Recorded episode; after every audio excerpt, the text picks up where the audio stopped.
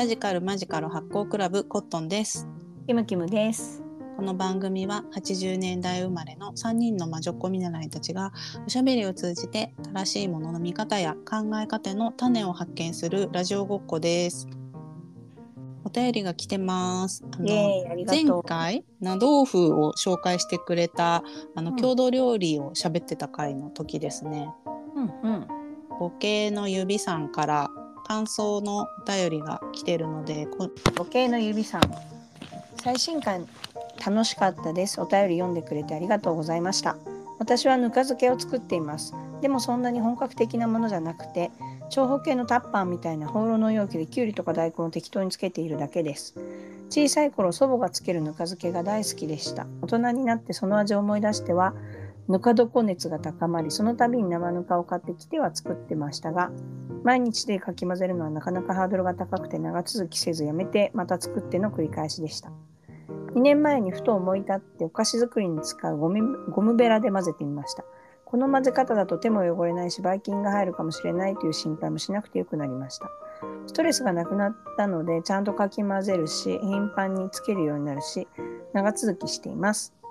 教科書通りではないし、祖母が見た見たらびっくりするかもしれないけど、自分流にカスタムしながらやってみるのもいいかも、と思いました。えー、ありがとうございます。ありがとうございます。ぬか漬けいいね。ゴムベラでや混ぜるんだね。なんかさ、手の菌がどうのとか言わない？一応ね常在菌があるといいみたいな話そのその家のフレーバーが出るみたいな。そうだね。その人に合った菌がちょなんか調合菌って言わないか。うんまあ、金、金だよね。まあ常在菌だからいいのかうんうん。でも気になっちゃうんだね母系の指さんはなるほど。そこ。が変なばい菌入ったらどうしようとかなるほどな。まあだったらゴムベラで混ぜる方が自分にとっては長続きするし結局ぬか床食べぬか漬け食べれるしいいやってことなんかねぬか漬けうまいよね。うまい私も今やってますおう素晴らしい。いやいつでも食べれるっていうのがもう帰ってくるの楽しみだもんね最高だね。ぬか漬け待ってるって思うきセロリのぬか漬け待ってるって思ってるからさ結構何でも美味しいよね。アボカドとかやったことないんだよな美味しいって言うけどえー、えー、なんかアボカド？崩れちゃいそうじゃない？そうそう、なんかぐじゅぐじゅしちゃいそう。なんかぬか床になっちゃいそう。ま、混ざっちゃって 混ざっちゃって。どれかわかんないみたいな感じになっちゃいそうだな。なんか、うん。ぬか床っていうかさへしこ？お魚のね。うんうん。へしこってさなんか前も言ってたけどその京都の飲み屋で水金窟ってお店があって、うん水金窟のへしこは水金窟で作ってんだけどうんうん。あのくっついてるぬかも一緒に食べるみたいな感じなのね。ちょっと結晶みたいになってて、うん。ちょっとあのへしこって食べないよねそのぬかは食べない食べない。食べないよねだからうんちょっと塩気みたいな感じちょっと乾燥してるみたいなやつなんだけど、あのお魚にそ直接かかってるわけじゃなくてちょっとそのね、ぬかも添えてあるみたいな食べれるぬかみたいなそれがすごいまたお酒にあ合うんですよ。体に良さそう。うん、体に良さそう。あ水金窟行きたいな。ぬか漬けいいな。なんかちょうど今日そういえばタイムリーに京都から漬物が届いた。え、どこの？なんかあのー、平久さんの本読んでたらさ、うん、小倉開く。うん、小倉平久の日本発酵食機構みたいな、うんもう読んでたありそう。うん、あった気がするちょう。どあの京都の大原のうん、辻しば漬けだったかなっていう、うんもう何百年もやってるうん、しば漬け屋さんのしば漬けうん、が本当に赤しそあしば漬けっていうとさなんかピンクのきゅうりのイメージじゃん、うん、うん。だけど本当は本来はオリジナルはナスなんだってナスだあ、けそうなんだ。出してやるんだ。そうそうでナスと赤しそと塩うんだけで半年ぐらいつけてで乳酸発酵してて、へえ。っていうのをあの本当に何他何にも入ってない塩以外、うん。でそれは大原の気候じゃないとちょうどよくこうへえ。乾燥ちょうどよく乾燥してるしちょうどよく風が吹くしみたいなうんうんうん。そこの土地に合ってんだね。そう土地に合っててでちょうどその本を読んでへえと思って調べたらうん。今年の樽が開きましたみたいなタイミングで おお。と思って買っってそれが今日届いて、さっき食べたんだけどうん。美味しかったなんか不思議なへえ。なんだろうイメージするあのしば漬けの味とちょっと違うきゅうりじゃないからってこと？パリパリってあまあまあまあしてない。パリパリしてないし、うんあとなんかすごい本当にピュアなしそしそが乳酸発酵した味がするおーうんな面白いなんかうん。うんちょっと新体験？新体験新しい味だったへえ思ってるしば漬けのなんか扉開眼したみたいな。そうそう違うしば漬け。これがしば漬けか。ほうって思って。あーいいね。これから夏野菜の季節だからうちもぬか床やるか。私もね。何回も、あのダメにしてるわ、うん。チャレンジして。うん、なんかさ私も一回やってかびちゃかびちゃったっていうかあんまり全然かねうんそういう時でも上だけ取ってやったら大丈夫だから。結構平気だよね。あと冷蔵庫強い。結構大丈夫。そうそうそうなんか冷蔵庫で育てるぬか床ってセットがあってそれでやってる今。えー。うん入れとけるし。私も母系のエビさんみたいにあれでやってたよ。あのそれこそ野田放浪のあのタッパー。いいね。放浪タうんッパー、四角いやつに入れてそれで冷蔵庫入れてやってた。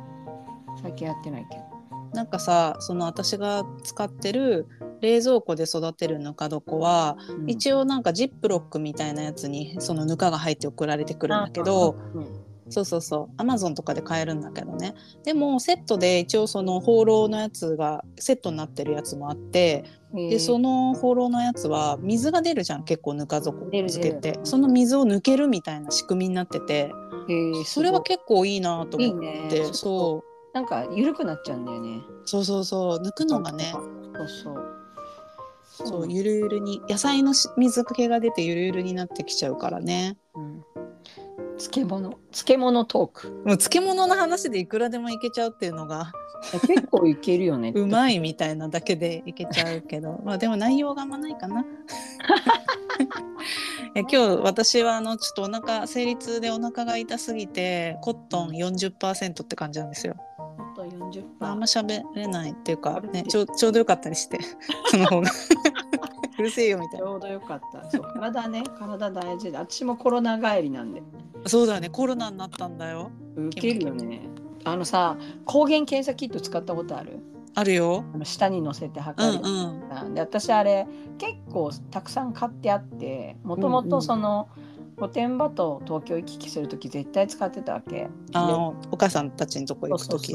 で必ず陰性だ当たり前だけど必ず陰性で。うん。なんかこれ意味ないんだろうなってずっと思ってたの。うんうん。なんかいつも陰性だから。そっか。陰性にしかならないんじゃないか。な。なんならポンコツでこうあんま意味ないっていうか本当はコロナなのかもしれないけど、うん。出ないんだって思ったけどうん。コロナになったらちゃんと陽性になった。ああそうなんだ。すげえと思ってその熱が出てあやばいなんか熱ある。しかもちょうどコロナの中国に、あの会社の子が中国の工場に1週間行っててうん。で帰ってきたその日にその子とミーティングしたんだよね30う分んくらい、ワンオンワン。でそしたらその次の日からその子はコロナになっておお。でおやべえな私って思ったら1週間ぐらいしたらちゃんと熱が出て。うん。やばいって思ってコロナかもって思って抗原検査キットやったらあコロナだ。だからそれでわかるってことですね。抗原検査キットでも。ちゃんとわかるよ。で病院行ったけど病院でやったのも抗原検査キットだったから。あ同じやつだった。でもなんかね軽そうでよかった。いや軽かったと思う。だって私さ副反応熱40度3日間とか出してたわけワクチン。うんもう打ちたくないなと思って4回目とか打ってないんだけど、うん。でもマックス38度6分だったし。ああそうなんだ。うん。副反応の方が。辛い。辛いだ,、ね。うん、だけどなんか身体反応は2週間ぐらいやっぱ続いたかな。でも髪の毛抜けたりもしなかったしね。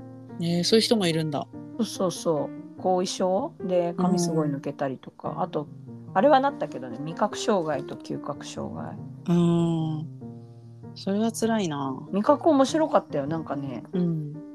塩味しか感じないの。へえ。しかも塩が超しょっぱく感じるの全部。あそうなんだ。敏感になるってこと？塩だけね。他は分かんない。味覚が。甘み。醤油も？塩分？とにかくしょっぱい。香りでしかもさ嗅覚いってたからうん。嗅覚多分2%ぐらいしかなくてなんかサバ缶開けても何の匂いもしないみたいうんうんうん。なやばいと思って。サバ缶何の匂いもしないって超怖くない？で食欲湧かないよね。開かないしなんか口の中おかしいしなんかこんな感じして、あもう食べなんか食べる気しないと思って。マジしさ34日ほとんど何も食べてなかったんじゃないかな。いやー。痩せた。食べたいとかもならない。さそうだしさ。うん美味しくないしね。美味しくないしね。やっぱ匂いってすごい大事だしさ。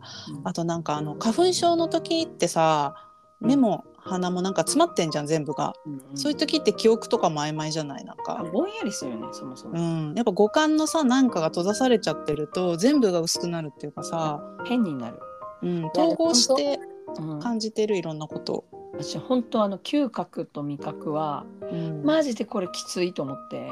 うん私ご飯作るのも食べるのも大好きだからさ、うん、これずっと続いたらどうしよう。なんか調べてたら3ヶ月とか半年とかそうだよ。嗅覚障害の人とかいて超怖いと思って、もう必死になんか匂いの強いものをいっぱい嗅げって書いてあって 家中の香水とかを匂いもしないのにえそれあえて嗅ぐといいの、そうそうそう訓練？なんか違ううん、匂いの強いものを頑張って嗅ぐと嗅覚が戻ってきやすいですって書いてあって。へえだからすごい頑張って嗅いだら次の日にはもうなんか多分30%ぐらい戻ってきて。あよかったね。いやマジでよかった。超よかったと思って、一日でもそんなに辛いのにさ辛い半年とか。うん、なんか世界がなんかあの色彩を失う感じの。うん。怖いと思って。そうだよ何にも感じないのもだってパイナップルとかも何の匂いもしないしさ。うんうんうん。甘みもないしさ。うん。これ何なんだろうって、そうだよ。文化が失われちゃうんだよ。私あの「水俣マンダラ」って映画をさうんうん。去年かな見たんだけど6時間ある映画でうんうん。あの原和夫監督のねうん。この間も大阪で特別上映みたいなのしてたんだけども6時間とかあるからさもう休憩とか2回入んのよ。すげえそうそう。であのそのあの水俣マンダラ見た時の感想を別のポッドキャストに残してるんでうん。また聞いてみてほしいんですけど私そのだから6時間のさ時間を空けるっていうことがうん。多分映画館に行くのなかなか難しいじゃんみんな。うんうん。で見たものとしてここの見たよってことは残しといた方がいいんじゃないかと思ってしポッドキャストで喋ったんだけどね。うん。友達に聞き手になってもらって。でその時にもさ言ってたんだけど水俣病でもやっぱりあの味覚とかもなくなっちゃうんだって。感覚の部分がすごい薄くなっちゃうから。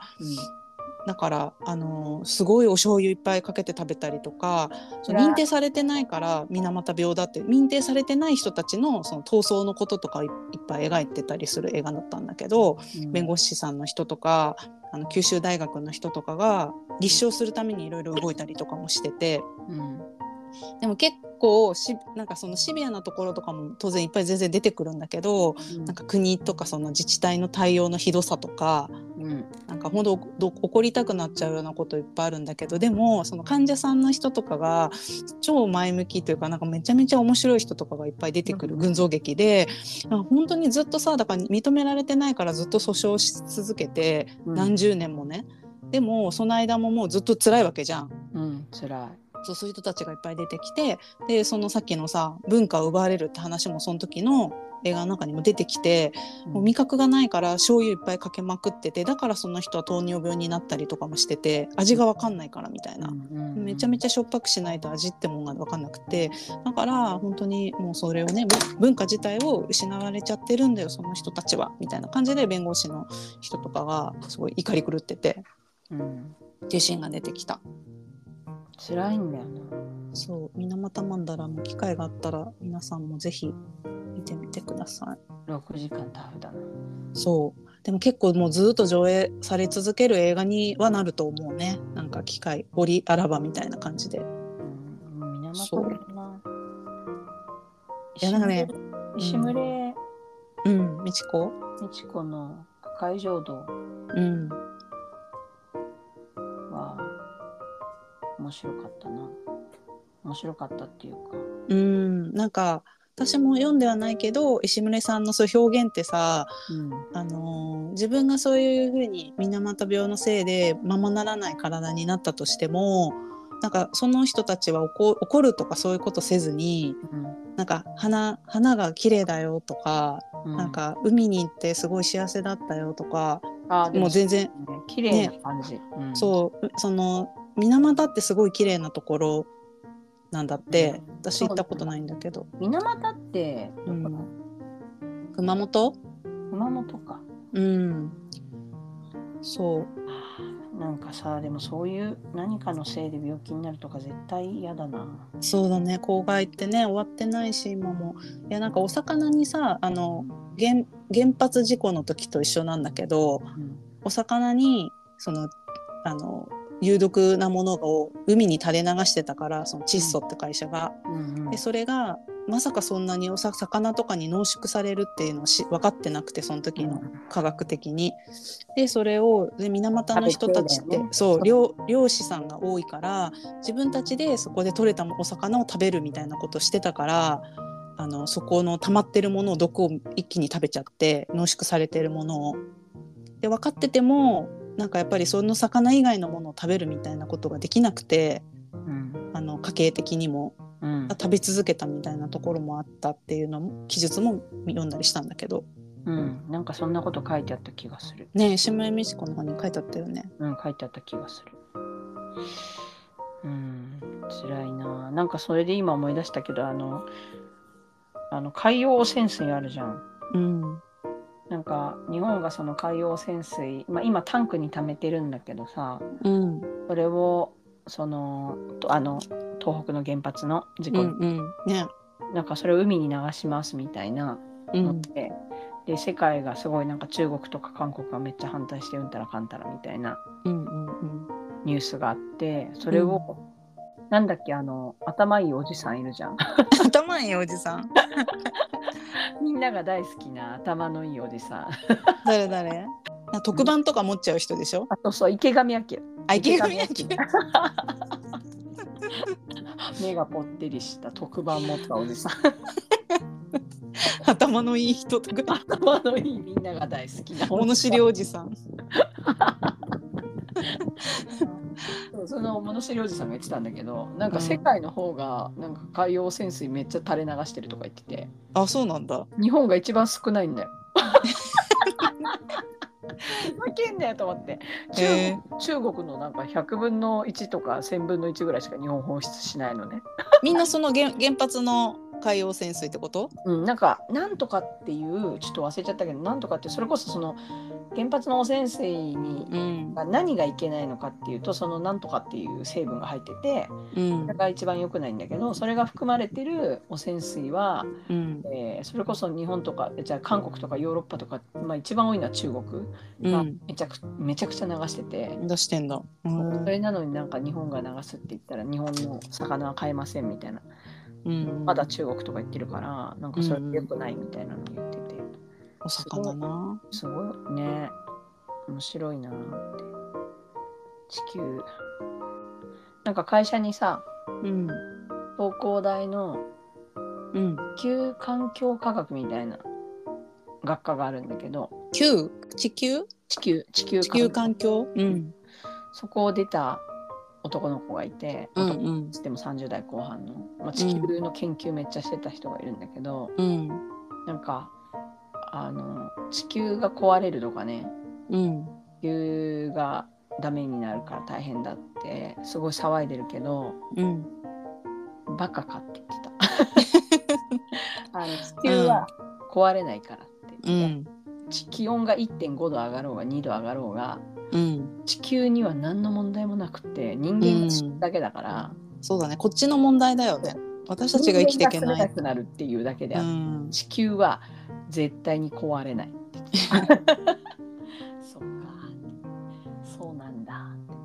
いや暑さが今すごいじゃん。本当になんかさ最近よく言うけど自分たちが小学生だった時は30度は行くだけでも大変なことだったけど今基本30度以上じゃん。もう40度行くかみたいなさ。ねそんなに変わってんだとかって思うとさなんかやっぱりその気温上昇ってお構いなしじゃん。うん。今はまださ暑いねとかさ日傘するとかまだなんかあの冷房でとかで対等切るね。ね、乗り切れてはいるけどでもそれがいつまでいけるかなんてお構いなしだからさ人間がねいけるようにとかって思ってないわけだし当然だけど。うん。そう思ったらそりゃそうだよなとか思だから地球はう。壊れうん人間が住めなくなる。あとなんかね地球上に水めっちゃあるじゃん。うん。だけど地球の表面にある水って地球が持ってる水の3%ぐらいみたいな話をしてた、へー。なんか全部なんかどんどんどんどん中に流れてんだって。中に？うんなんかよくわかんない。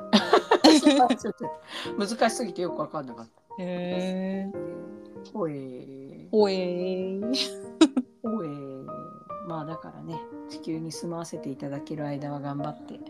そうだね。地球の表面でね。表面で。つるつる滑らせていただいております。滑らせていただいてなんとかとどまらせていただだから地球を守れっていうかさ自分たちの住める地球を守れって言わないとよね。自分たちの環境を守りたいってことなんだな。そう守りたいってことだからね結局。そうそうそう。でまあまあただその環境が変わっちゃうとやっぱ動物はかわいそうだよね。うん。人間は勝手に死ねよって思うけどさ。人間がなんかしたねあれで影響で。ね動物に行くのはそれはちょっとかわいそうだな確かに。でも諸行無常も行きす行き過ぎたらさやっぱそれ自体も地球は別に何ともないっていうか意志も別にないからさうん。あのそのこの地球のだって水俣の美しい自然をとかさそれを見た人はそう思うかもしれないけど地球自体はそれを保ちたいかどうかは分かってないじゃん。別に意思ないからさ。とかも持ってないし、ね。うん、そうなのよ。でそういうことではないかもしれないもんね。で自分人間が見たこともない世界がもしかしたら美しいかもしれないし。そうそう。そうなのよ。でも美しいって思う人もいない美しい世界みたいななんか怖いよね。そう概念がない。概念がない。誰も見てない。概念がある。うんかそんな話この間読んだな、なんかね。うん、そうなんだよ。私の好きな映画監督の沖島勲さんって人が「1万年後」って映画あるんだけど、うんもう亡くなっちゃったんだけど阿藤海主演でさ阿藤さんも亡くなっちゃったんだけど「1 万年後」って映画があってその1万年後ってすごいふざけた映画ででもすごい哲学的で面白い映画なんだけどうん、よかったらね皆さん機会があればあのなんだろう配信とかされてないんで DVD とかで見てみてほしいんですけど、あそう。その映画でも誰も見たことがないある風景っていうのがすごい出てきてえー、そうあそういう概念があるんだってその映画で思ったそう沖島勲さんって日本昔話のほぼほとんどの脚本書いてる人なの。すげえ超かっこいい。もうそれだけで大好き。な私たちさ沖島沖島勲イズムが染み込んでんのよだから沖島さんのやつ見て育ってるから。そう懐かしい。そうだから1万年後もそういうちょっと不思議な話なんだけどあと海がなんか全身タイツみたいな真っ白い全身タイツみたいなの着てうん、いてで子供とあの妹と子供が、まあ、小学生の2人が住んで2人でね住んでる家みたいなところうん、のワンシーンなんていうのワンセットみたいなところであのシチュエーションだけで映画は完結するんだけどそこにアド海がその全身タイツみたいなやつにポンって突然来たって設定でうん、1万年後の世界から来たおじさんっていう設定で 電波が乱れて突然来たみたいな。だから超電波系の日本昔話みたいなのがそこで始まる感じなんだけどでその阿藤さんがその1万年後の世界から来てるから喋ったらなんか最初そのチューニングが合わなくて言葉がもう違うみたいなうん、でなんかその男の子が家のなんかどっか取っ手とかをキュッキュッキュッってやったらチューニングがあって何言ってるか分かるようになるみたいな。うん、そういうなんか「え何この映画」みたいな。面白そう。そう。ふざけた感じのオフビートな映画なんですけど。見てみるか。見てみるか。一水万俣マン水俣マンダラは6時間だしハードル高えな。1万年後もあの見れるチャンスが配信されてないしうんぜひ見てほしいな見てみよ見てみよう。よし、ドドン。うダダンどうなんだった？なんだった？地球はうん地球はうん。えー美しいとか思ってないうん。あとうん守られたいとも思ってない。思ってないてか意思がないない。あとあ困るのは我々だっていう。そうだね私たちが困っちゃうからまだちょっとね地球にいたいから生きてる以上はね、うん、頑張りたいからどうにかしようっていう話だっただったな。だった ぬか漬け は何だったんだっけ？あまあぬか漬けもでもまあコスモですよ。そうだねそうそう。小さな。微生物たちのそうそう。コスモですそ。も目指してそう。調和して生きていこう。うんダドンダダンダドン、はい決まった決まった決まったんかなわよーよよよよいいですね。あの、はい母系のエビさんみたく皆さんもあのお手紙書いてはいね、お手紙くださいね。はーい待ってます。はい、待ってますよ。うん。じゃあまた。ね。はーい。バイバイ。ね